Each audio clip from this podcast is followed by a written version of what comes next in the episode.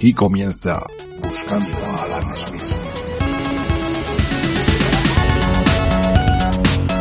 Bienvenidos a un nuevo programa de Buscando a Alan Smith y el programa de cine que a todos os encanta y a nosotros también y por eso estáis aquí si no estaréis haciendo cualquier otra cosa. Bueno, a lo mejor estáis haciendo cualquier otra cosa mientras nos escucháis, que eso también es absolutamente válido. ¿Vosotros cuando escucháis vuestro propio programa hacéis otras cosas?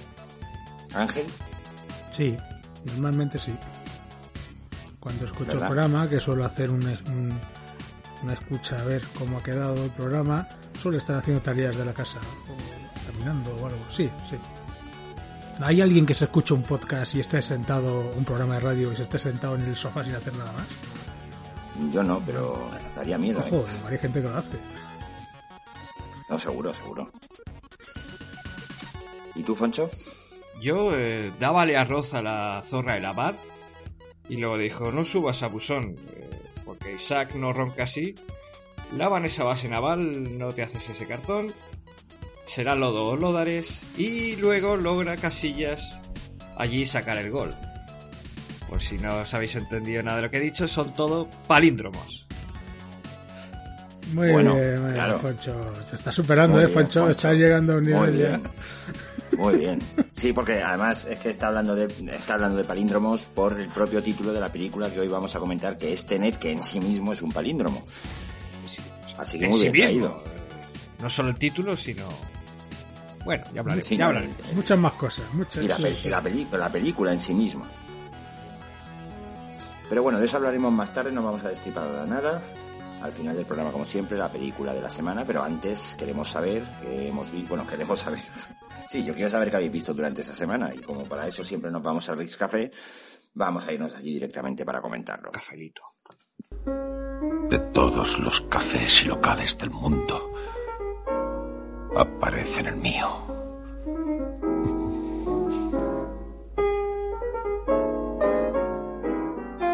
Bueno, bueno, pues esta semana. Bien, ha sido una semana intensa. Mm, He empezado a ver dos series. Bueno, he, acabado lo que, lo que. aquella que os comenté, Superman y Lois. eh, pues he acabado lo que hay. De momento hay un parón en la serie. Este mes vuelven a, a poner más capítulos, pero he llegado hasta el capítulo, creo que es el 4 o el 5, que es hasta donde llegaba. Bien. No es una maravilla, pero a mí me está gustando. Y luego he empezado a ver La Remesa Mala en Disney Plus. Eh, animación. Bien. No he visto, o sea, estoy viendo esta serie habiendo visto cero minutos de la guerra clon, tengo que decir eso. Pero de momento bien, se, se, se pilla bien, está bien, está muy bien hecha. Es, pues, más cosas de Star Wars, lo que nos espera. Con Disney a la cabeza va a ser de, de órdago, Bueno, porque van a ser Sí, claro. series y Sí, películas y hay como. 10 hay como 10 series, ¿no? Por ahí. Sí, sí, sí. sí. Que van, que van a desembocar en una película eh, dirigida por Taika Waititi. Hay que cuidado. Sí, pues me apunto. Eh, Pero una cosa, es un título bastante malo, ¿no? La traducción en español, ¿no? La remesa mala. Batma- Bat- Batch es el título original. Pero, pero ya, ya, pero la traducción podría haber puesto algo más de fantasía, ¿no? Porque es que la remesa mala queda... Bueno, es ya Sí, viene no, de hace- eso. Aunque lo, hace referencia mala, mala a- tampoco. A, a unos clones que salen mal, ¿no? O algo así. Estos eh, soldados. Para eso de que salen mal hay que ver la serie porque, bueno, es sí y no, pero bueno, no son malos, no sé. Yo me imaginaba unos robots así torpes y no, no es eso. Son unos robots diferentes a la, a unos clones, perdón, diferentes a, al resto, pero son muy buenos. Son unos cracks, vamos. Luego he empezado a ver la serie que recomendaste, Jorge, el, otro día, Invencible. ¿Sí? Me encanta. O sea, muy buena. Eh, llevo cuatro capítulos, llevo la mitad. Son ocho. Y, y me encanta. Me encanta, ¿eh? Muy buena. Si podéis verla, vedla. Si- Ojo aquí al uso del, del, del- del imperativo. Si podéis verla, vedla. Por favor, no hagáis imperativos en infinitivo, por favor. Recordamos que Invincible es una serie de Amazon Prime que se puede ver en Amazon Prime.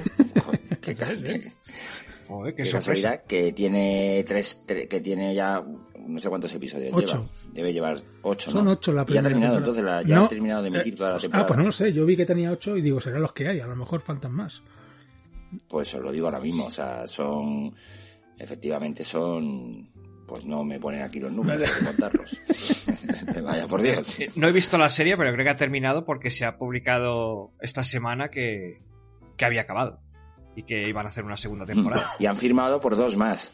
Pues ojalá esté en las demás temporadas y lo que queda de la primera por ver al nivel de lo que yo he visto porque está muy bien. Vale mucho la, vale mucho la pena. Muy buenos guiones, Me alegro, muy me buenos personajes. Sí, sí, la verdad es que te agradezco la recomendación porque soy muy fan de cómo colocan la, la- la cabecera de la serie. ¿eh? la colocan ahí como pueden. Muy divertido. Y bueno, y la serie está de, de lujo. Vamos, yo la, la recomiendo encarecidamente. No soy yo tampoco muy... Me he enganchado ahora, como sabéis, al tema de los superhéroes. Yo ahora con esto de Marvel, aquí no... Esto no es ningún universo en especial. Des- Pues llevas una temporada a tope. Sí, ¿eh? sí. Desconozco si eso está basado en algún cómic como The Voice o eso, la verdad, pero... eh, No sé, cuando la termine yo y si la ve Foncho, pues ya podemos comentar. la comentamos ya eh, con más detalle, le ¿no? Damos un, Vale. espacio. Yo la verdad es que a mí me parece, por lo que he visto, que son dos capítulos, que es cuando lo dije la semana pasada, y me parece que tiene una pintaza increíble. Pues yo cada nuevo O sea, yo capítulo que de- veo... me voy a volver los dos primeros y la voy a ver del tirón. Sí, sí, sí. bueno, el tirón. Yo me- lo iba a hacer y, y he dicho, no, vamos a saborearla, pero cada nuevo capítulo me gusta más que el anterior, la verdad está muy bien, está muy bien conseguido. Y, y luego ya, metiéndonos en el mundo de lo que es el cine,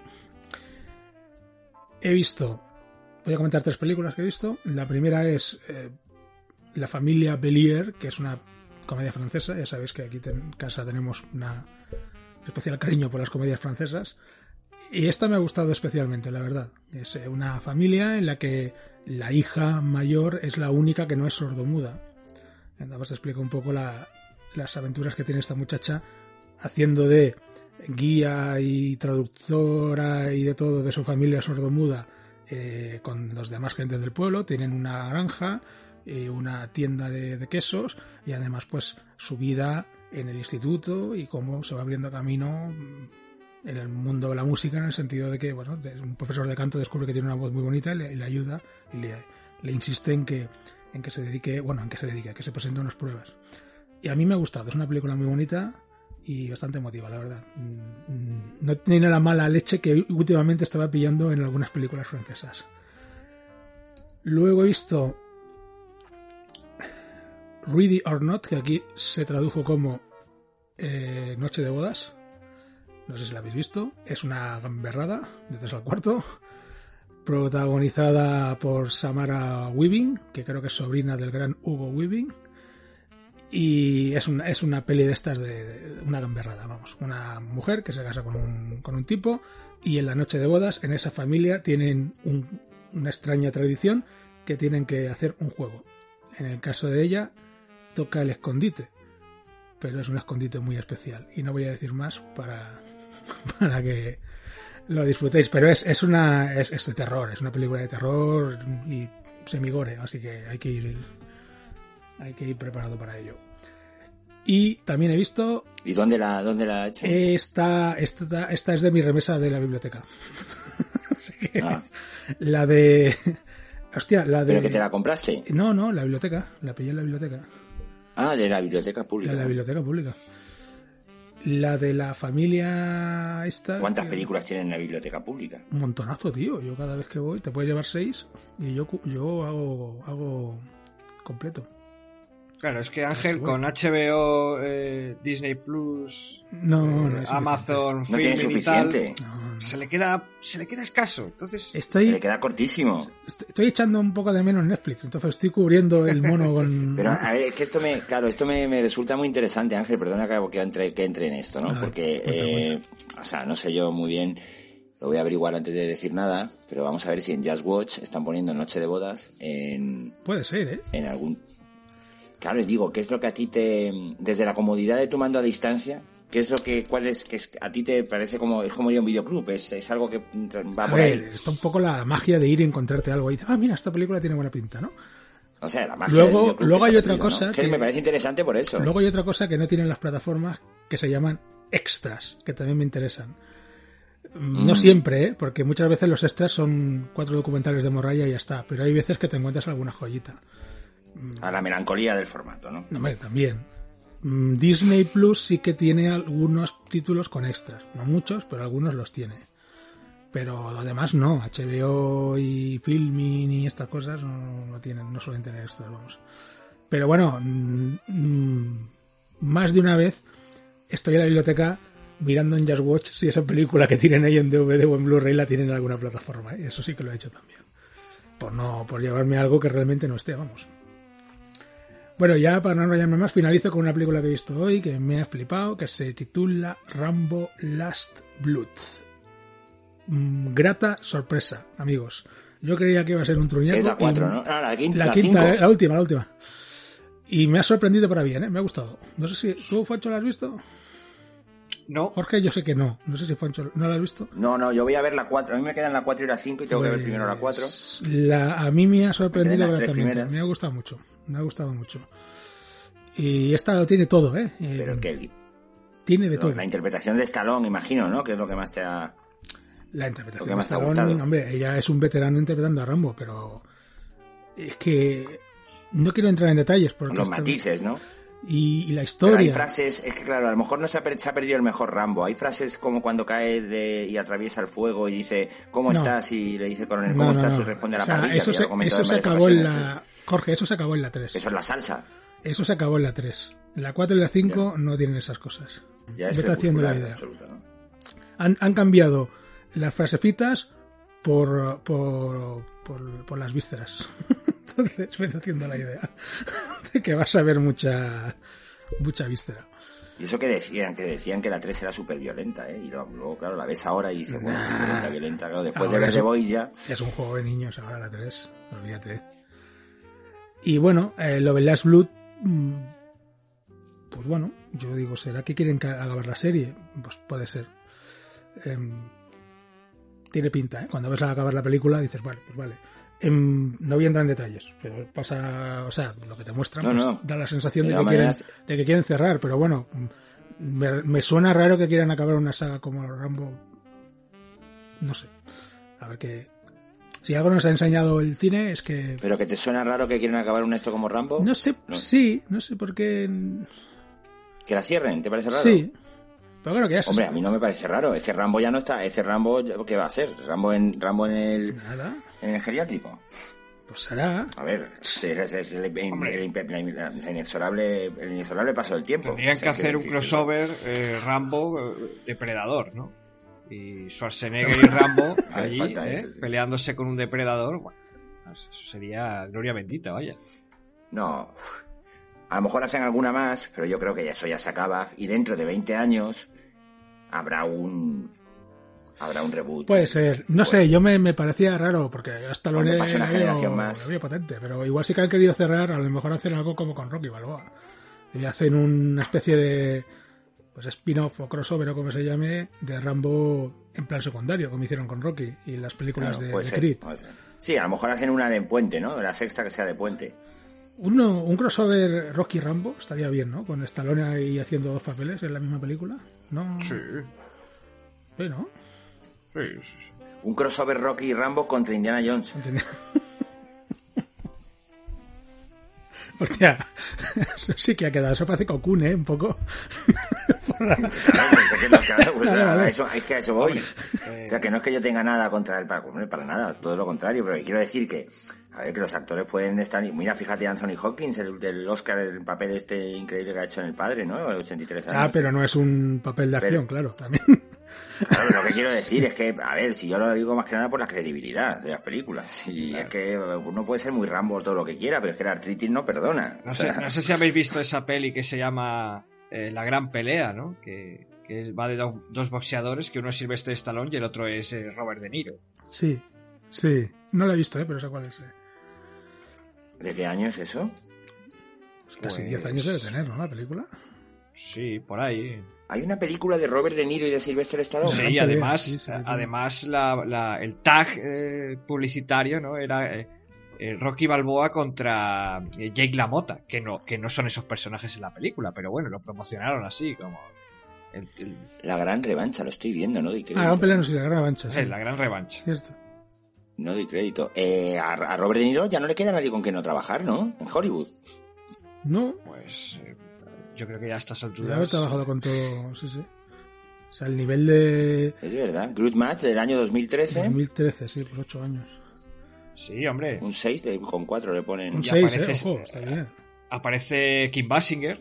Aparece también eh, John Barenthal, o no me acuerdo nunca cómo se dice. sí, eh, de Punisher. Ah, Bueno, aparece la hija de Kim Basinger, Ireland Baldwin. Pues nada, pues Foncho. Muy bien. Yo he visto esta semana, he visto Millennium Actress, eh, la segunda película de Satoshi Kon, el gran eh, director japonés fallecido a los 46 años, que hizo cuatro películas y una serie.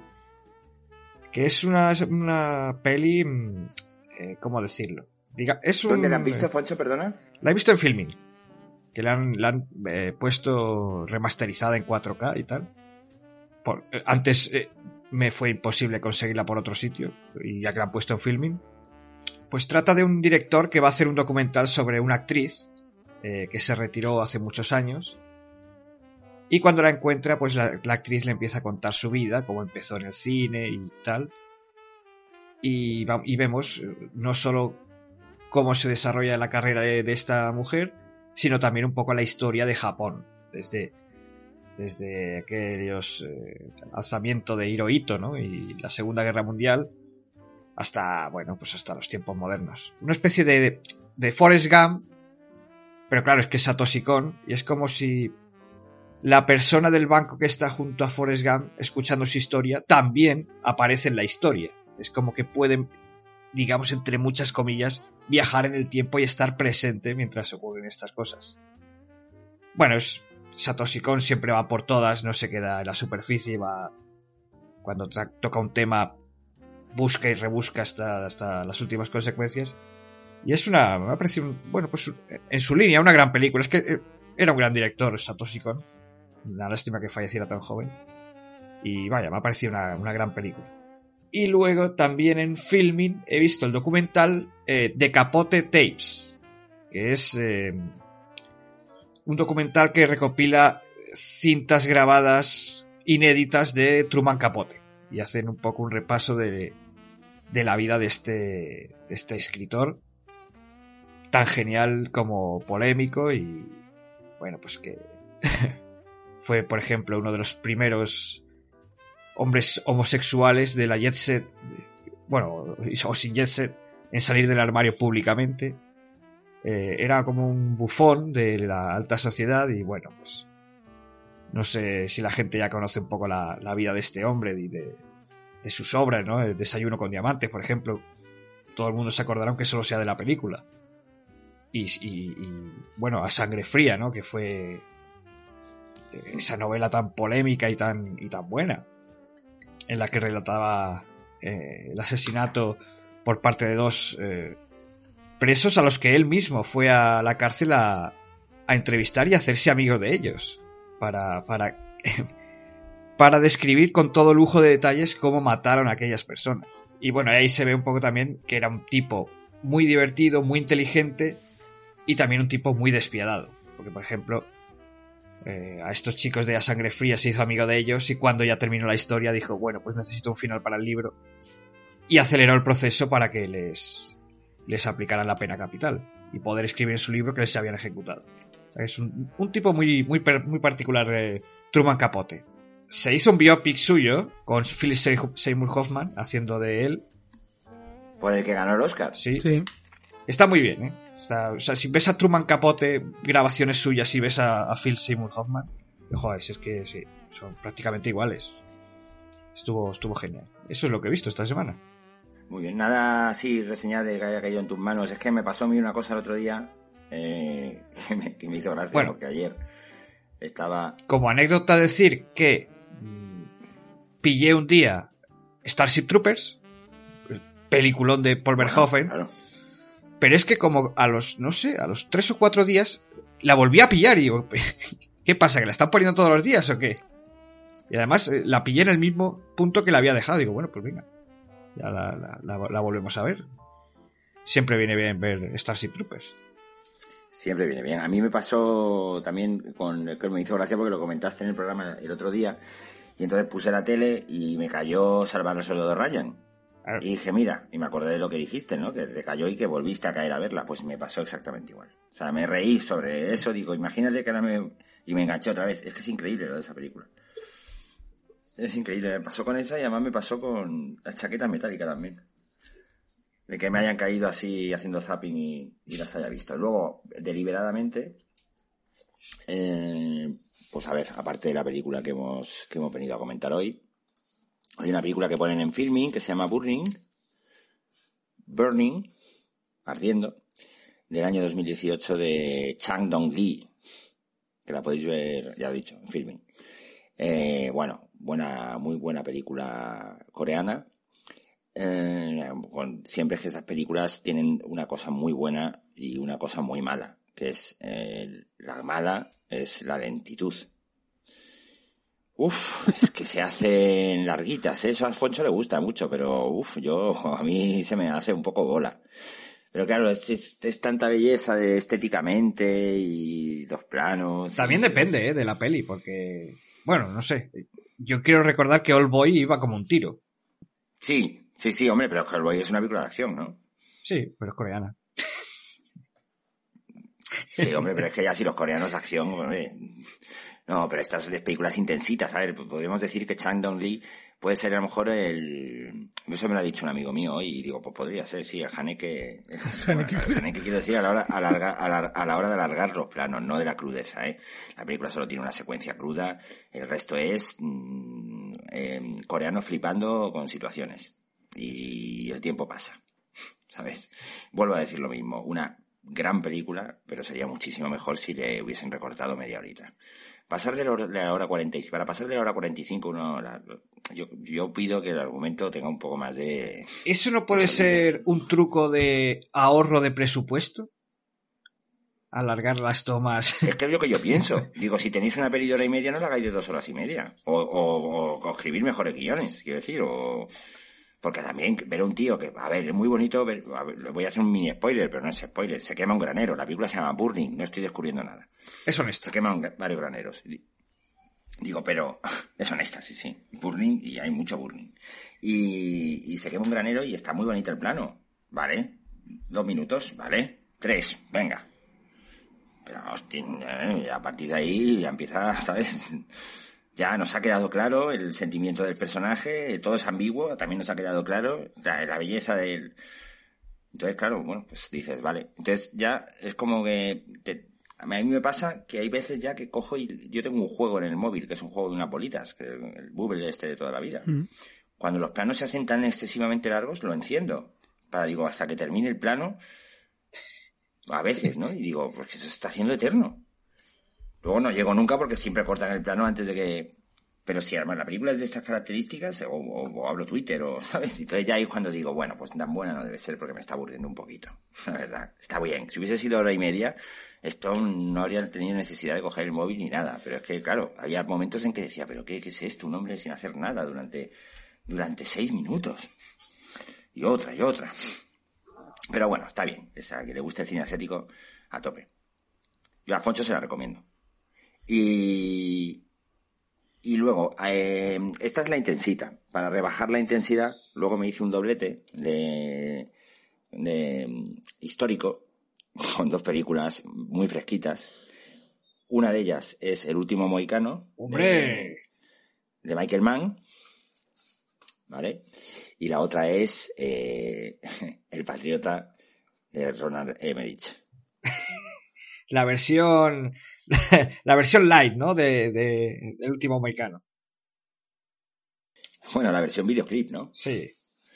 Sí, porque o sea, decir, son películas más o menos, además son contemporáneas las dos, porque el último Moicano es del año, del año 1992 y la del Patriota es del 94, quiere decir, y el último Moicano, y además es que viene un poco a colación, el último Moicano habla de lo que es la guerra de los siete años en Estados Unidos, eh, que fue entre el año 17, bueno, que es data de 1757 y la, el Patriota mm, es 20 años después, la historia, ¿no? Que ya en la guerra, en la propia guerra de la independencia. Bueno, claro, por eso, Bueno, mí- por eso Michael Mann es Michael Mann y Ronald Emmerich es Ronald Emmerich, ¿no? Ahí está. Eso es. Eso es. Muy buena película El último Moicano. Mm, me falló un poco. Muy buena película porque, por los matices, quiero decir. O sea, los buenos son buenos con cosas malas, los malos son malos con cosas buenas. Es decir. Y menos, menos los protagonistas, que, que vaya muy buena química, la de Daniel Day-Lewis y Madeleine Stowe. Es increíble, o sea, con tres cositas, eh, es que está- entras, entras de cuajo en la historia de amor y, y está muy bien hecha y muy elegante y tal. Sea, no, no puede evitar evi- ciertos clichés, pues por, la- por lo por lo gran, digamos, por, lo, por, el por el presupuesto comercial que tiene, eso se tiene que devolver, eso se tiene que, que pagar, pero pero bueno, me parece una película muy y luego la- resaltar la banda sonora, La música, la Ángel música. me dirás tú de quién de- Eh, La banda sonora es de Trevor Jones y Randy Edelman. pues Son la dos. banda sonora es espectacular, mítica también. Sí, sí, sí, sí, épica. O sea, de esta banda sonora ya de la, de la cultura popular, ¿no? Sí, sí. Y, y, y sin embargo luego el Patriota, bueno, pues claro, el Patriota ya luego es... A ver, es que ver, ¿Qué es el patriota? es- el Patriota es eh, tres secuencias a cámara lenta durante dos horas y media. Madre mía, la cámara lenta, porque en el último Mohicano hay dos, dos escenas a cámara lenta, pero es que en la, la de mayor tensión, pero es que en el Patriota todo es una cámara lenta. O sea, hay, hay planos de Mel Gibson a cámara lenta, mm, yo no sé si eh, dejé de contar los 30 o los 35, creo. Pero porque era, Claro. y digo 35 por no decir más. El último moicano es eh, lo que al Patriota, lo que Pearl Harbor sería a salvar al soldado Ryan, ¿no? Bueno, yo creo que hay más distancia Sí, eh. entre Pearl Harbor y Salvar al Soldado Sí, Ryan que entre el último Mohicano y el Patriota. Y mira que el último Mohicano es buena, ¿eh? Pero es que Salvar al Soldado Ryan es una obra maestra. Sí, a lo que voy es que una es el espectáculo por el espectáculo y la otra es pues, una película en condiciones. Sí, sí, sí, pues un poco lo que son estos, ¿no? Michael Bay, Roland Emmerich, que es un, a ver, pero muy, muy divertida, digo, en cualquier caso. Muy divertida porque, claro, eso sí que es un cliché constante y, lo, y eso es blanco y negro, no hay ni un matiz. Los malos son malos, pero malos, pero bueno, o sea, una, y los buenos son blancos, pero blancos, pero, pero vaya, que sin un pegado, ¿eh? O sea, no hay uno malo. En- Entre los buenos no hay uno malo. Y entre los malos no hay uno bueno. Y claro, esto es, es una, es un, es una película malísima. malísima. Pero de mala que es, es divertida. A mí me, a mí me hace mucha gracia. Y luego ese uso de la bandera americana, la épica, de, de, no sé, es, sí, todo lo que yo nunca sería capaz de hacer y a lo mejor por eso me atrae, ¿no? Porque, o sea, me daría pudor, ¿no? Eh, ponerme con esa, sí, a mí me daría pudor ponerme con esa intensidad tan, no sé qué, qué opinas, Ángel, ¿qué opinas tú? Que tú no te has dicho Yo nada es que de no he visto ninguna de las dos películas, así que... Ah, digo yo, porque Bueno, estaba tan callado, digo, a lo mejor es fan del Patriota y le estoy aquí Yo te ofendiendo. puedo decir de que es la banda sonora, como he hecho y eso, pero poco más. O sea, y la de la del Patriota me da mucha pereza, pero el último mexicano es aquella que digo, hostia, tengo que verla algún día. Así que... Último Mecano está muy bien. Sí, es que el. Patriota hay que verla también, porque es que el Patriota Ah, es una comedia en toda regla, es decir, En toda regla. Está Mel Gibson, yo qué sé. De lo mala que es, y es que es muy mala. Habría que remontarla, habría que remontarla con... Está muy bien hecha, ¿eh? eso es verdad, está muy bien hecha. Lo que es a nivel Sí, claro, de todo, técnicamente sí, lo que hablamos, lo que hablamos siempre, claro, pero es que esta gente, es que esta gente es muy profesional. Es lo que vamos a hablar hoy también un poco de Tenet, ¿no? Que claro, que estas, estas producciones son super mega producciones en la que todo está en su sitio, todo tiene una, Sí. ¿sabes? Y, y todo, y el vestuario, y la música, y la, y la épica, y, los actores, pero, pero bueno, es que el Patriota al final, sí, es una historia, pues, es que, es como el Braveheart llevado al, al exceso. Bueno, es que exactamente es eso. Braveheart, otra peli que la, la vi hace tropecientos mil años. Tendría que repetirla algún día. Sí, bueno, no Igual sé. cae algún día. Igual un codito ahí, ¿no? Sí. Braveheart. Braveheart, la vi hace... Pero cuando salió en VHS, te estoy hablando. Joder, yo, Brave, yo Braveheart me la he visto... No, no, pues yo una vez y hace tropecientos años. Así que sí. Aquí tanto por ver, buena hay Braveheart. tanto por ver. Vas a la biblioteca, si hay tantas cosas por ver, es que... Hay tantas cosas en la biblioteca. Es que, es que. Ojo a la biblioteca, Sí, ¿eh? sí, es poca broma, ¿eh? Me voy a apuntar yo a la biblioteca de aquí del Pues Sí, barrio. sí, a ver tío, si- ves, ya verás que tiene muchísimas cosas. Por lo menos la que voy yo, sí. La verdad es que molaba lo de ir al videoclub, ¿eh? A mí me Sí, gustaba. a mí también, tío. Pero ya. Y del cami- el camino del video, cuando era pequeño, ¿no? El camino del videoclub a mi casa con, la, con las películas en la mano. Las ganas de llegar y ponerlo, ¿no? sí, sí. La de, la de Pero- mojones que me habré tragado yo del videoclub por, por una buena carátula. Así, Sí, sí. "Oh, mira". Que es, que es efectivo, o, o por una buena sinopsis. Pero ya la habías pagado, había que verla. Por Joaquín Prat ahí, la recomiendo. Ah, ah, si lo dice Joaquín Prat será verdad. No. Era un truño. Bueno, sí, sí. Grandes momentos en los videoclubs ¿eh? y grandes amistades ahí con, con los dependientes y las dependientes del videoclub. Ahí. Sí, Oh, sí, sí. mía. Yo he hecho amistades en el corte inglés. En la sección de, de DVDs del corte inglés. ¿eh? No, no, no coña, ¿eh? esto es verdad. He hecho auténticas amistades. Pero amistades, de luego, quedar luego como quedar como amigos y algo. dejar de trabajar esa persona allí y seguir siendo amigos y sí, sí, sí, sí. La verdad es que sí. Joder, de hecho, yo he llegado a veces hasta a ayudar a alguna persona que, que estaba ahí sustituyendo a alguien y no tenía ni idea de que le estaban preguntando y yo he hecho, "Ch, ch, ven para acá. Y yo le explicaba de qué iba la edición esta o aquella. Joder, Ángel, ahí hay una historia Sí, detrás. sí, sí, ¿eh? O sea, sí, hay, sí. Un, hay un guion detrás de eso, he ¿eh? sido un parásito ahí de- de, El cinéfilo, el cinéfilo Nostálgico. Es que además, me acuerdo que una vez eh, la pregunta era servicial. además sobre el padrino. Entonces ya dije, "Uf, yo me conozco todas las ediciones que ha habido del padrino y serás, mira, esta tiene la misma edición que esta otra, pero sin el disco de extras y no sé qué, esto ya lo dije y ya está, y se quedó contento. Y te sentiste súper orgulloso de haber conseguido una venta, ¿no? Luego tendrías que haber pedido la comisión haber pedido- no sé si lo acabo comprando por eso, pero bueno, sí. Debería. Pues bien, pues esa ha sido un poco mi, mi semana, la verdad. Yo, pero de todas maneras, quiero decir que yo animo a ver películas, porque cuando tienes un mal día, verte una película como El Patriota te alegra, a mí me alegra muchísimo. Te alegra porque, el claro, es que Hombre. te- Tú no vas a los Monty. Python, tú vas a Ronald Emmerich. O Starship Troopers. Sí, porque como está todo tan despropósito, quiero decir, es que a mí me parece lo más... ¿Hay alguna peli que te haya problema. gustado de Ronald Emmerich? A mí sí, ¿eh? A mí sí. ¿Cuál? A mí, a mí me encanta, me encantó Independence Day. Ah, Independence Day. Star, Stargate era de él. Stargate, a mí sí me gusta Stargate, por ejemplo. Stargate era de él, ¿no? Eh, ojo, ojo. Cuidado, eh. Cuidado con lo que voy. Soldado Universal. Soldado Universal, exactamente, Oh. eso iba a decir. Soldado Universal Claro, eran los comienzos, eran los comienzos Sí, de claro. Roland Emmerich, ahí bien. Claro, es que es lo que pasa, que estoy... Al final se acaban... No, no, tiene muchas y tiene... Godzilla, Stargate... Godzilla regular, ¿eh? Independence Day, Godzilla, no está mal. El día de mañana, que esa me la he visto varias veces, bien. que es la de la helada. Jake Gyllenhaal. Está está. Gyllenhaal, si está Jake Gyllenhaal, ya la cosa va bien. Luego es que ya Claro, empezó a hacer que- pelis de estas que eran todas iguales, ¿no? El día de mañana, 2012. Sí, ¿no? 2012, 2000, sí. eh, no me acuerdo cómo se 2012 llama. es lo mismo que, que el ¿Y, Patriota. y la o de, que- ¿Y la de 10.000 antes de Cristo era suya también? Eh, 10.000 a- hace- es que hay dos películas que se titulan muy parecidas y entonces no sé cuál es cuál. Hay una que es una comedia Ah, con. Jack Black y otra no, que no, es... no, no, no, eh, la que yo diga es de aventuras, eso, es 10.000 Sí, sí, sí. o algo así. Sé cuál dices. La Jack Black se tituló Año Cero, creo, ¿no? ¿Era? Sí, año cero, algo así. Pues no, esa es 10.000, no sé qué es. Esa me suena que era suya. Y es lo que tú dices, es, es que es la misma estructura, es lo mismo, pero en una lo haces con, con pre- pers- en la prehistoria, en la otra lo haces con extraterrestres, en la otra lo haces en, en la Casa Blanca. Eh, es que es así, al final es, es eso. Sí, a mí, por ejemplo, 2012 me parece eso, una película igualmente mala, o sea, malísima, pero malísima. Es un flipe, ¿eh? Pero que me la po- pero que si tengo un mal día me la pongo. También es cierto que si a lo mejor, imagínate que el mal día lo tengo con algo relacionado con, con escribir o con rodar o algo así, ¿no? Y o tengo que escribir y no me sale lo que quiero hacer.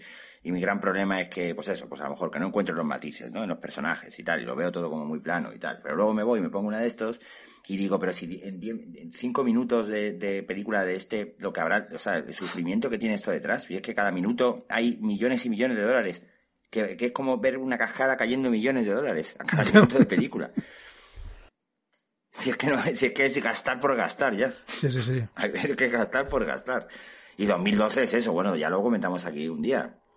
No sé si aquí o, o en otros o en otros lares, pero eh, lo comentaron, lo hemos comentado, que 2012 me la vi también hace unos meses y, y también lo mismo, pues eso, tengo un mal día y me quiero poner algo que me va a dar. Y oh, que- eso de la, la limusina, o sea, la- toda la escena de la limusina Eso- huyendo mientras el mundo se derrumba, eso es la fantasmada más grande. Por favor, es que es un fantasma este hombre. Creo que la, la- próxima, la próxima película que va a hacer, creo recordar haber leído que era en plan que la luna eh, se estrellaba contra la Tierra. Y, ah, pues Bueno. Moonfall, efectivamente se llama. en su, en Bien, su ¿no? línea, bien, bien. Moonfall, eh, protagonizada por Hal Berry, Patrick Wilson, John Bradley, Y envían a, Michael Peña, envían a Bruce Willis. Donald ahí. Sutherland. ¿Mm? Digo que envían a Bruce Willis ahí a, a que la rompa o algo así. o- A, din- a dinamitarla. sí. Yo, Bueno, tengo, me- me entra una duda de si cuando tienes un mal día te pones una peli así en plan cómica, entre comillas, ¿hay gente que, que, ti- que cree que tiene un día demasiado bueno y se pone un Haneke, por ejemplo? ¿O, o un Berman? ¿Conocéis a Claro, a mí sí, yo, yo conozco a gente y eso me fascina. O sea, ¿cómo puedes? Tengo- O sea, yo, me- yo no puedo, me pongo Haneke, Haneke ni, un, ni, un, ni un buen día, ni a Bontrier, ni un buen día, ni el mejor día me pondría yo a Haneke. Es que son directores... A Haneke lo veo por obligación. sí, Bueno, pues es para que- la próxima semana, eh, Venga, Bueno, sería obligación. claro. yo lo... Tengo que reconocer que esto de, de- de obligarnos a ver cosas, se descubren cositas, ¿eh? Sí, hombre, sales de tu zona Claro, de es que es confort, eso, y día. te ayuda a decir, eh, pues yo animo a los oyentes que cuando vean el título del, del, del capítulo, pues si no han visto la película, se animen, porque ver, alguna vez saldrá rana, pero en otras veces dices, hostia, ¿y por qué esto no lo conocía yo? Me pasó con Holly Motors, en otra época. Mm, En mi vida habría visto esa película yo. Y descubrí que tenía cosas que me parecían interesantes. Y he puesto, dicho Holly Motors por poner el primer ejemplo. En, en, Sí, Holly Motors ya, sí, Motors ya hablamos de esa. y en este caso, pues Chunking Express, pues lo mismo. Yo no habría visto nunca esa película. No estaba entre mi- mis objetivos. Y mira, y la acabé disfrutando, aunque no tanto al nivel de muy vosotros, sí. pero bien. Eso es muy bueno. Muy bien, pues bueno, yo creo que vamos a pasar ya a, a escuchar un poquito de musiquita, a ver qué, a ver qué, qué traemos.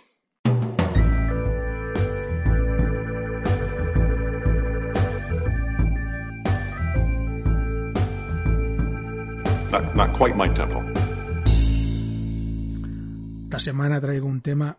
Ah, es, es un gancho, ¿eh? Es un gancho, os dejo ahí por si os animáis a escuchar el disco entero que está en las plataformas streaming, en Spotify, en Apple Music, en cualquiera de ellas. Se trata del tema inicial y el tema principal de la película muda Metrópolis del año 1927, dirigida por Fritz Lang. La música de- es de Gottfried Hoopers, Hoopers y es puro sinfonismo. Es una maravilla. Yo tuve la suerte de poder ver la película con la música en directo y es una auténtica maravilla. Eso sí, a la gente que vaya a ver una película muda con orquesta y además este tipo de cine de los 20, alemán, suelen ser mucha música por minuto cuadrado, por decirlo de alguna manera. Hay que ir preparado. A mí me encanta. Hemos tenido la suerte de que la música original de esta película ha llegado a nuestros días. Se han hecho grabaciones muy buenas de esta banda sonora. Recordemos que Metrópolis es la primera película considerada por la UNESCO como, eh, como es, eh, bien de interés cultural o bien de la humanidad y se ha, se ha invertido mucho dinero en tenerla en las mejores condiciones. Se restauró una versión argentina que tenía unas- unos fragmentos todavía desconocidos, que lleva la película dos horas y media, y la música está se volvió a grabar con toda su la orquesta completa. Es un minutito, simplemente mirad, porque ahí está un poco la esencia de lo que es la película y la música, y si os engancha, id a las plataformas y disfrutadla.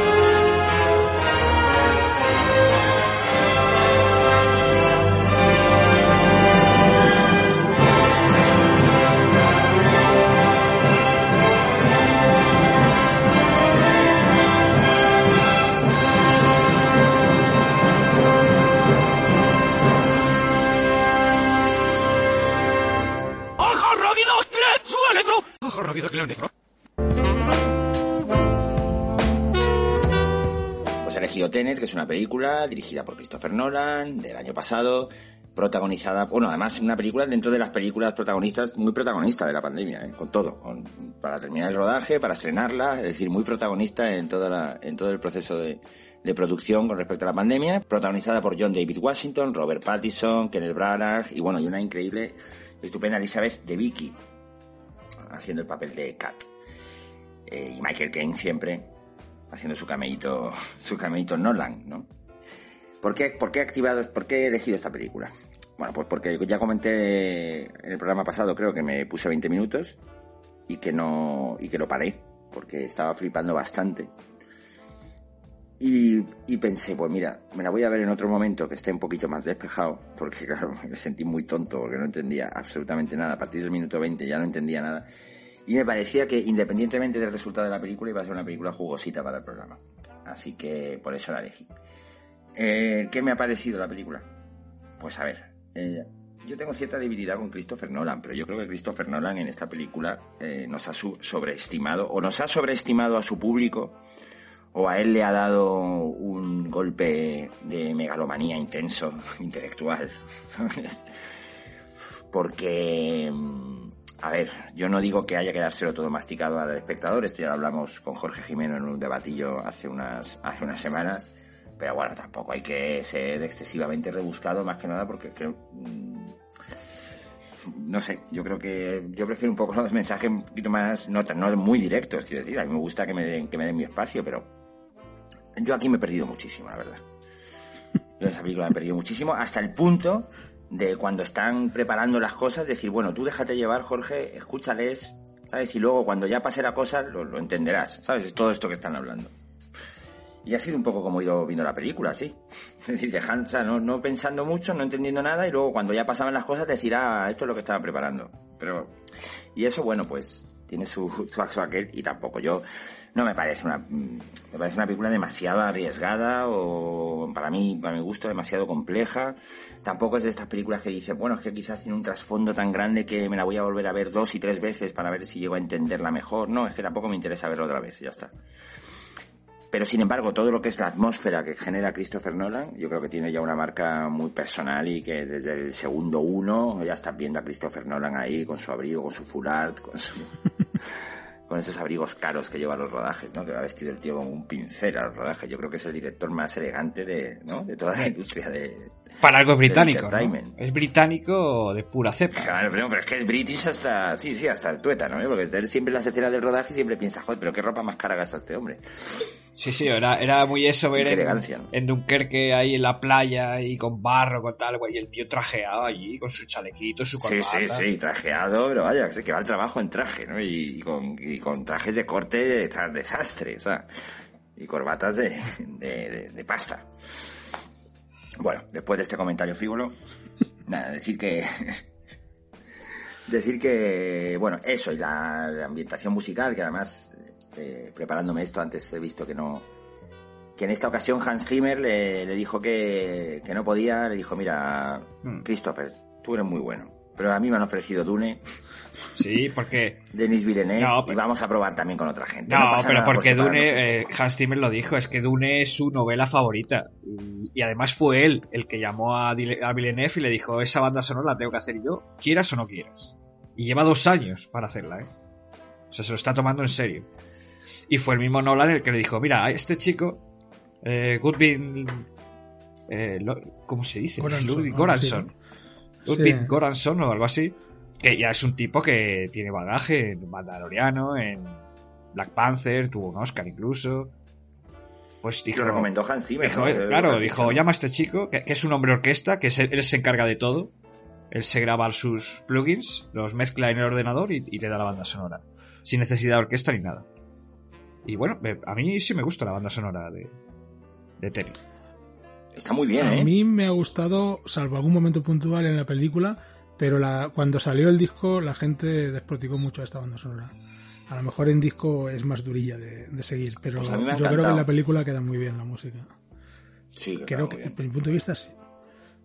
Hombre, es que las bandas sonoras también están, es decir, que A ver, una banda sonora, enjuiciarla independientemente de la Ya, música es un poco... pero normal- De la película, perdón. Sí, pero un normalmente injusto. una edición en disco de una banda sonora ya está preparado para ello. No se coge tal cual la música que hay en la película y se pone en un disco. Ya se produce para venderla en formato físico. Eh, y esta pues no, no ha gustado nada. Pero bueno, el mundo de la música de cine es muy, muy intenso. Bueno, pues independientemente de eso, en película de película de espías eh, dicen que es porque es el, el 007 que, que Nolan quería hacer y no le dejaron. Y, Y bueno, él, se ha ofrecido, ¿no? Ahora, ahora que va a haber un cambio generacional y tal, Christopher Nolan ha dicho, oye, si hay que hacer James Bond, yo, yo estoy aquí, ¿eh? sí, porque además eres un fan muy, muy, muy fan de la saga de James Bond. Dice, dijo, en una entrevista dijo que él, era, o sea, que él ve películas de James Bond constantemente y que eh, durante los dos años que duró el trabajo de, de Tenet, que no vio ninguna de película de James Bond, que se, que se obligó a no ver ninguna película. Fíjate, eh, me obligó a no ver ninguna película de James Bond. Para que no le influenciase demasiado. Pero que lo tenía todo. Sí, bueno, es, un- es un ritmo muy frenético el de la película, está muy bien eso, le mantiene siempre un poco en vilo. Digo, si no, si no fuese por las parano bueno, paranoias no, porque todo se supone que tiene un sentido, pero... Pero bueno, vamos a comentar un poco por encima a cada uno de vosotros, a ver qué, qué ha opinado y qué le ha parecido. Y vamos a, y ya pasamos a la zona libre de spoilers. Bueno, yo la he visto do- dos veces porque la vi en el cine cuando la estrenaron, la vi en IMAX, además, en formato pantalla de una pared de edificio. Y yo, bueno, no sé, aquí cada uno pues, ve las cosas de, a su manera. A mí no me ha parecido espe- especialmente complicada esta película, cuando la vi la primera vez y ahora la segunda menos. Creo que eh, hace un poco lo que hace siempre Christopher Nolan, coger cositas pseudocientíficas, aparentemente muy profundas, y a partir de ahí eh, generar eh, secuencias de acción y tal.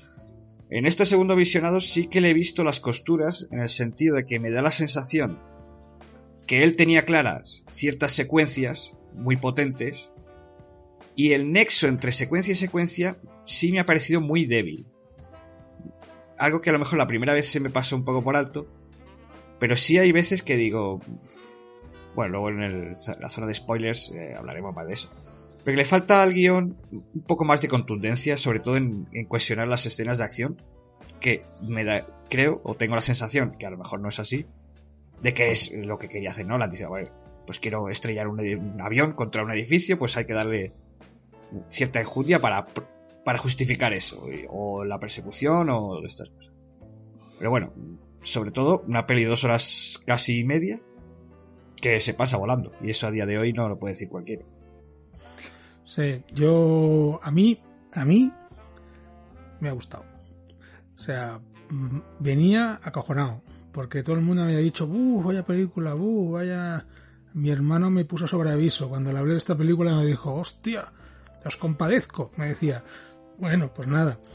Eh, cuando se estrenó en cines, mi cuñado la fue a ver y me, me dijo, mi cuñado me dijo, que creo que es muy, muy acertado. Digo, "¿Te- te- te-?" le le dije, ¿te ha gustado? Y me dice, si no intentas entenderla, la disfrutas, me dijo. y, y creo que es un poco ahí, es dejarte ¿Qué llevar. es lo que, qué es lo que he hecho Exactamente, yo, eh? Y la he disfrutado porque Bueno, he hecho de eso. hecho, Exactamente. eh, el personaje de Robert Pattinson lo llega a decir varias veces a, lo largo de la película, ¿no? Sí, dice, "Ah, no, no lo intentes entender, tú tira para adelante. no que entenderlo, exactamente. Entonces, a mí me ha gustado. Me opino como Foncho, creo que la esencia de la película no es difícil, no, no es complicada, pero como intentes encajar todo, eso sí que es, eso sí que te vuelves loco. Eso, bueno, lo que luego veremos ya como está ya la zona de spoilers, pero si todas esas cosas que van para adelante y para atrás intentas encajarlas, ahí te pierdes. Yo creo que lo suyo es entender el concepto y disfrutar luego de- del espectáculo visual que es. Sí que tengo que decir, y es lo que me temo, y es lo que Foncho me está adelantando, que a mí me ha gustado mucho esta película, pero como me he pasado con otras pelis de Nolan, tengo la sensación de que cuando la vuelva a ver otra vez o cuando pase el tiempo, diré, "Mm, no es para tanto. Y creo que Nolan le pasa un poco eso. O sea, algunas películas hay otras que son muy grandilocuentes, pero con el paso del tiempo era el momento, el momento del estreno, el momento del pelotazo y luego ya no te enganchan tanto. Eh, a veces el paso factura el paso de los, de los años. Para mí, las únicas películas que de verdad diría que me siguen gustando como el primer día de Nolan son Memento y El Caballero Oscuro. Las demás, unas más y otras menos, Ah, pues a mí, me han dejado un poco... a mí sí me gustan. Ah, pero luego hablamos de la filmografía de Nolan. Vamos a pasar a la zona cargadita de spoilers. Spoiler, spoiler.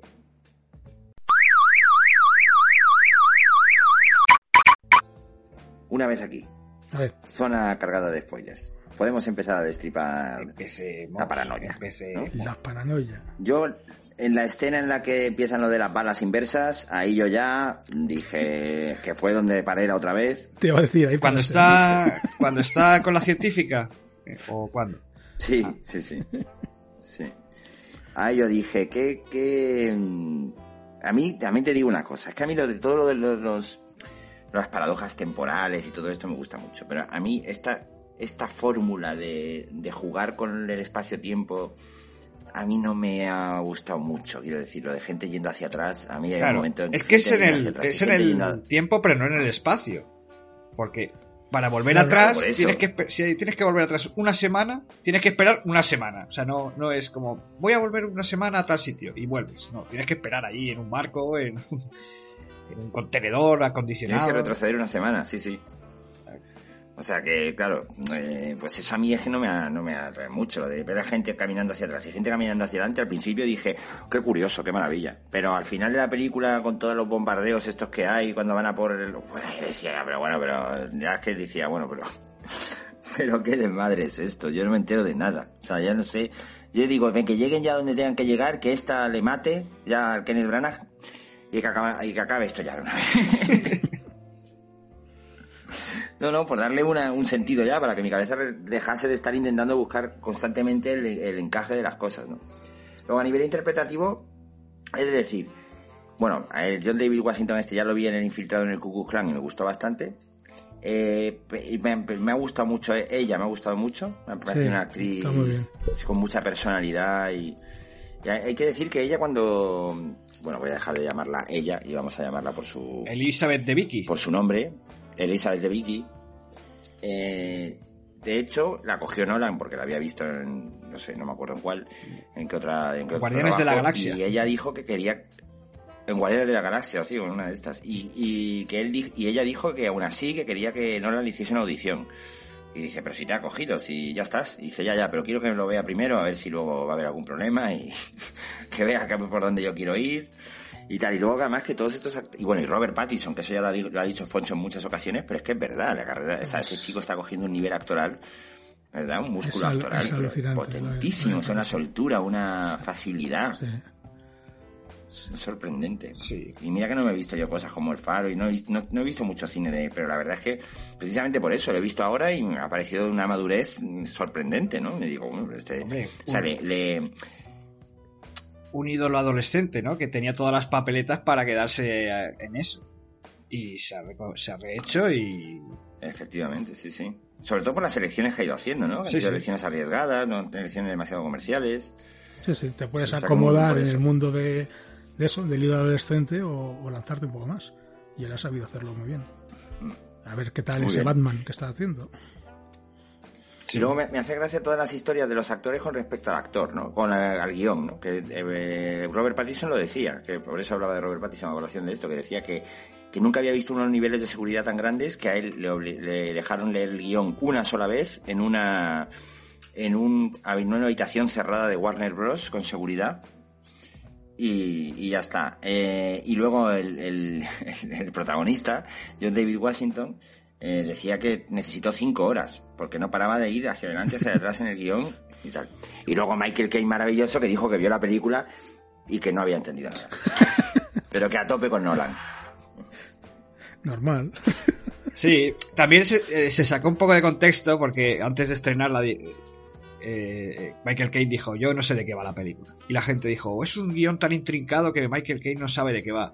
Michael Caine no sabe de qué va porque no lo había leído. Le, le llamaron, obviamente, este día. Fue allí, mira, tus frases, toma. Se sentó ahí y las dijo, venga, hasta, hasta la próxima. Y ya está. O sea, no leyó más del guion, ni sabía de qué iba la peli, ni nada. Y es que su personaje no le hace falta Sí, saber claro. nada más. Exactamente, si es que además es idóneo, porque y además hasta, hasta, hasta le irá bien no saber nada de lo demás y decir eso que te dice en la película y punto. En esta película, además, la, lo del pseudo rigor, rigor científico que decía Foncho antes, ¿no? Pues, eh, volvió a contar con, con el físico Kip Thorne, ¿no? Que fue el que, con el que trabajó en Interestelar, ¿no? Para que le, para que le ayudara con los conceptos y, bueno, para que le explicase su propia movida, ¿no? ¿Cómo, ¿Cómo, le podemos dar a esto un sentido, algún tipo de sentido? Porque la, verdad es que, y luego, y luego me hace mucha gracia porque en estas películas todo, todo tan, todo tan controlado de que las balas vienen de un futuro y te comentan todo y todos los elementos y la detritus de una guerra anterior y de una guerra futura y todas, todas estas historias que te explican todo tal, pero cuando realmente llega la hora de la verdad, ¿no? Que es como de, bueno, pero a ver, si yo me mato a mí mismo, o sea, si yo mato a mi abuelo, la paradoja del abuelo, ¿no? Que es como decir, bueno, por la paradoja del abuelo, y, y, eso, y eso cómo, cómo se come, le dice el otro, es que no se come, es que es una paradoja, ya está. Es como decir, bueno, y si todo esto, claro, y si todo esto no nos vale, es una paradoja, que eso siempre queda muy bien, en inglés queda mejor, paradox. Claro. Y ya está. Ah, hombre, tú, tú, tú viste Dark, ¿no? ¿Yo vi? Dark. Dark. sí. Ahí se, ahí se habla y se pone en práctica la paradoja del abuelo. Sí, pero a mí, pero claro, pero a mí me parece que está todo mucho más silvanado. Claro, eso voy, cuando he dicho lo de que lo hace de forma superficial y tal, y te dice, la paradoja del abuelo. Es una paradoja y se acabó.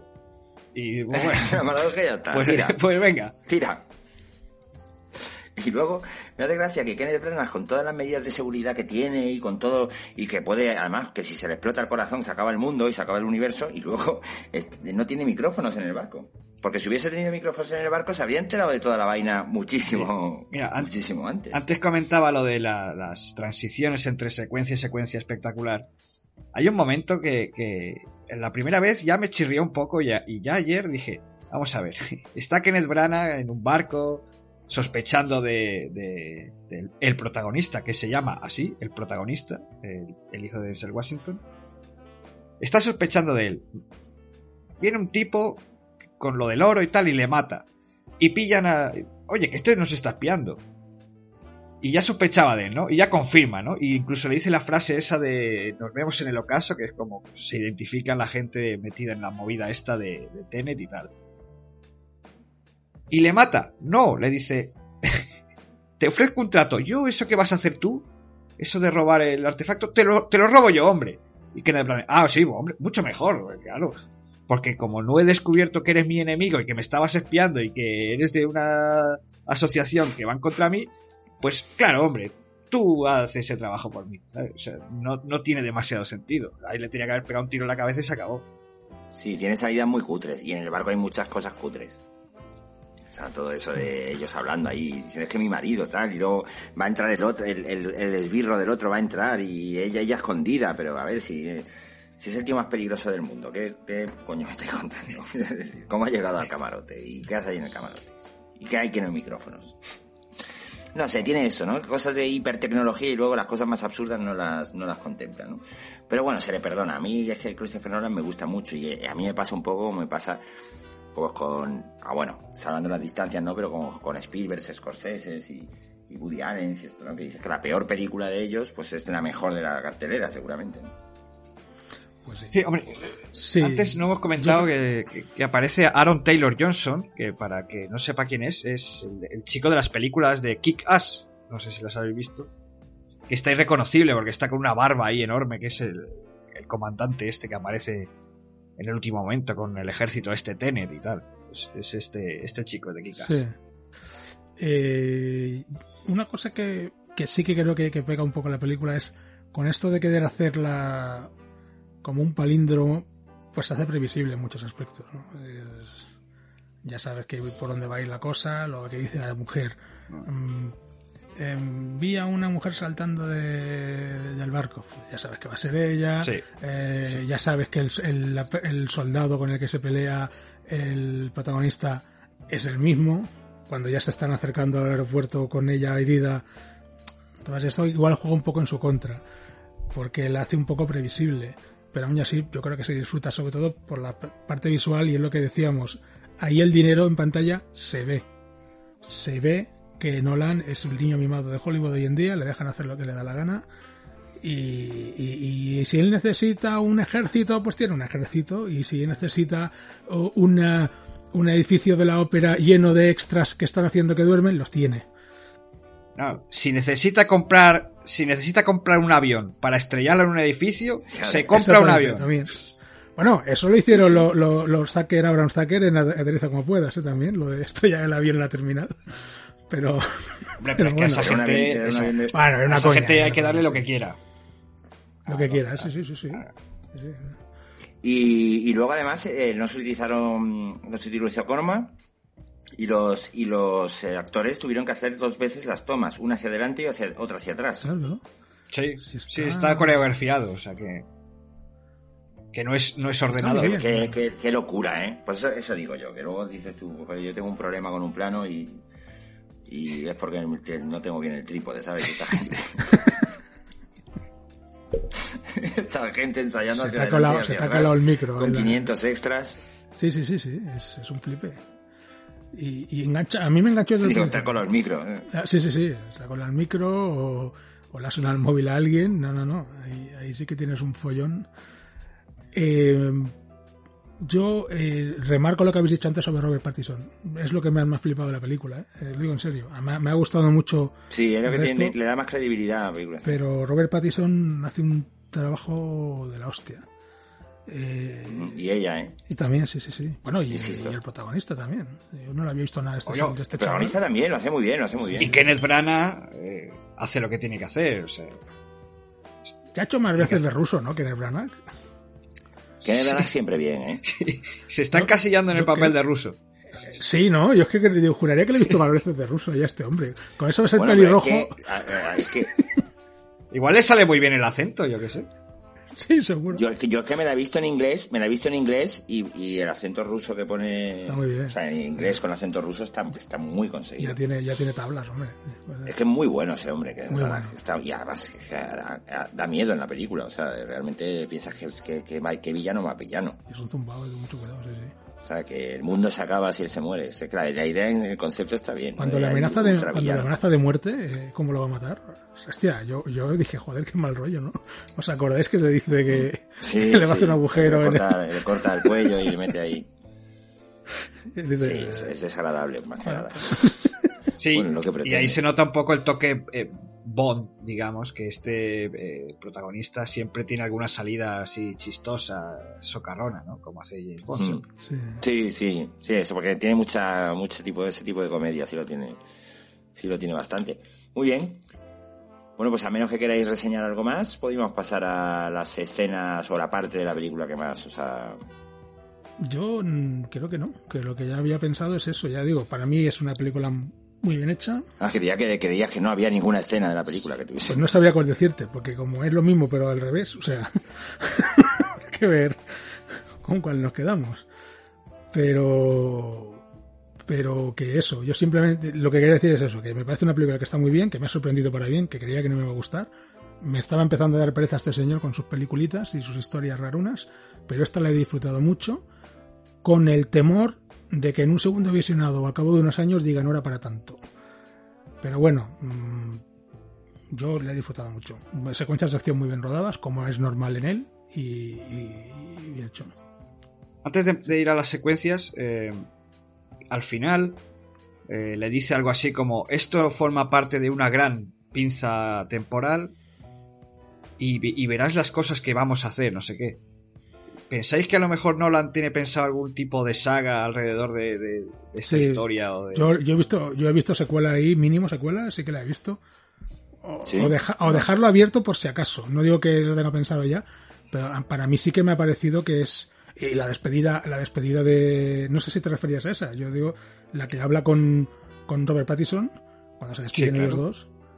Que Robert Eso, Pattinson le eh, dice No, si hemos tú me has contratado. Si somos Sí, amigos sí, sí, de hace sí, no sí. sé cuánto. Sí, sí, yo creo que eso, sobre todo esa parte, para mí sí, yo pienso, pues igual tiene pensado más cosas. Y esta es una presentación simplemente, puede ser. Estaría bien que hiciera otra trilogía el señor Nolan. Mm, estaría bien. Pues yo me voy a quedar con la secuencia de la persecución. Eh, con los coches, ¿no? Que van, tapan a, con el camión de bomberos y tal, y cuando crees que tal, de repente aparece un coche marcha atrás. y dice, pero bueno, ¿esto qué es? y luego ese coche que va normal, que está volcado y de repente y se pone normal, wow. Que es un poco lo que decía Ángel, ya sabes, eh, es, previsible. Claro, es ya que. sabes que el coche que está volcado es el mismo que se va a meter en la máquina esa y va a volver. Pero bueno, está, está muy bien rodado. Incluso cuando, cuando empieza esa secuencia, el, el, retrovisor donde está el protagonista sí. está roto. Y ya piensas, vale, aquí vamos a ver algo que va, ya te lleva, te lleva por ese lado. Vas un poco influenciado en ese sentido. Eh, También, sí, bueno, tú, te, Jorge, sí, un, un, de, un, detallito de esa escena que dice hay que buscar un coche rápido pero que no lo parezca. Y van con un BMW Serie 5.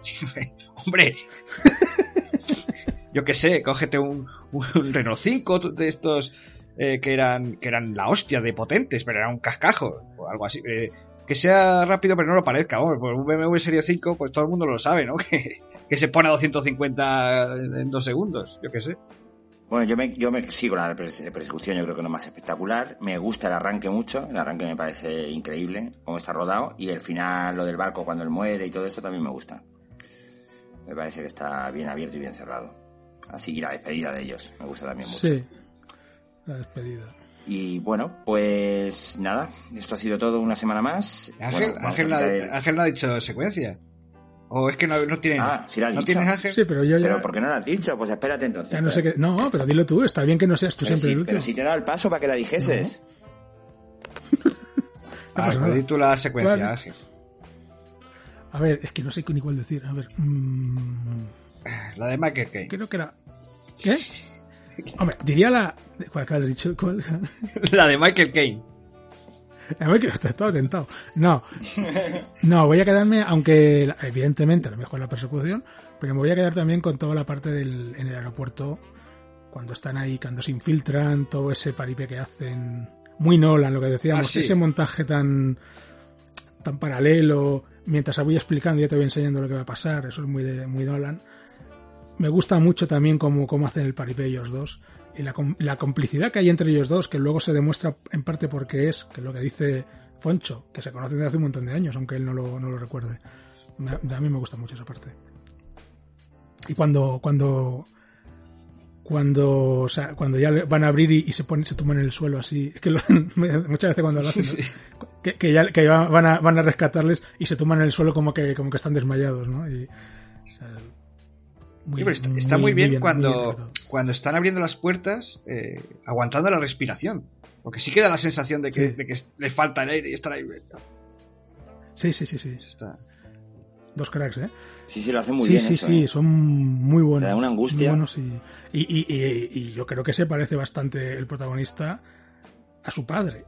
Sobre todo cuando lleva la máscara de oxígeno yo la le veía muy Ojo, pues yo no le, no, yo no, no le le nada de, o sea, no me lo, yo sí. no porque además creo que lo sabía y se me ha olvidado o sea que yo sí que le veía digo coño si se no clavado al padre macho sobre todo la parte de la frente los ojos y eso era muy eso es bueno para él también te digo sí, ¿eh? sí, sí. Ah, ahora que no nos escucha nadie no le llega ni a la suela de los zapatos a su padre Hombre, es que el padre es mucho padre. ¿eh? Bueno, a, mí me, a mí me parece mí me gusta que el, mucho. el, chico, el chico lo hace bastante a bien. A mí me ¿eh? gusta mucho, pero es que el padre es mucho padre. Sea... Lo que pasa es que a mí me recuerda al, al actor que hizo Solo. Eh, ¿Han Solo? El que hacía de Lando Carlisian, el Ah. Solo. El hijo de Danny Glover. Crispin Glover. Crispin Glover. No, Crispin, No, Glover, Crispin Glover no. no. Crispin Glover es el de Regreso al Futuro. Pues algo, el hijo de Danny Glover. Bueno, si, si no es Crispin Glover es... Eh... Sí, se llama Glover, se llama Glover, pero no es... A ver, es que no puedo... A ver, es que tengo una mano en la tablet porque la estoy cargando voy, y no voy, puedo espera, moverla espera. aquí y el espera, móvil, momento, o sea, no puedo buscarlo.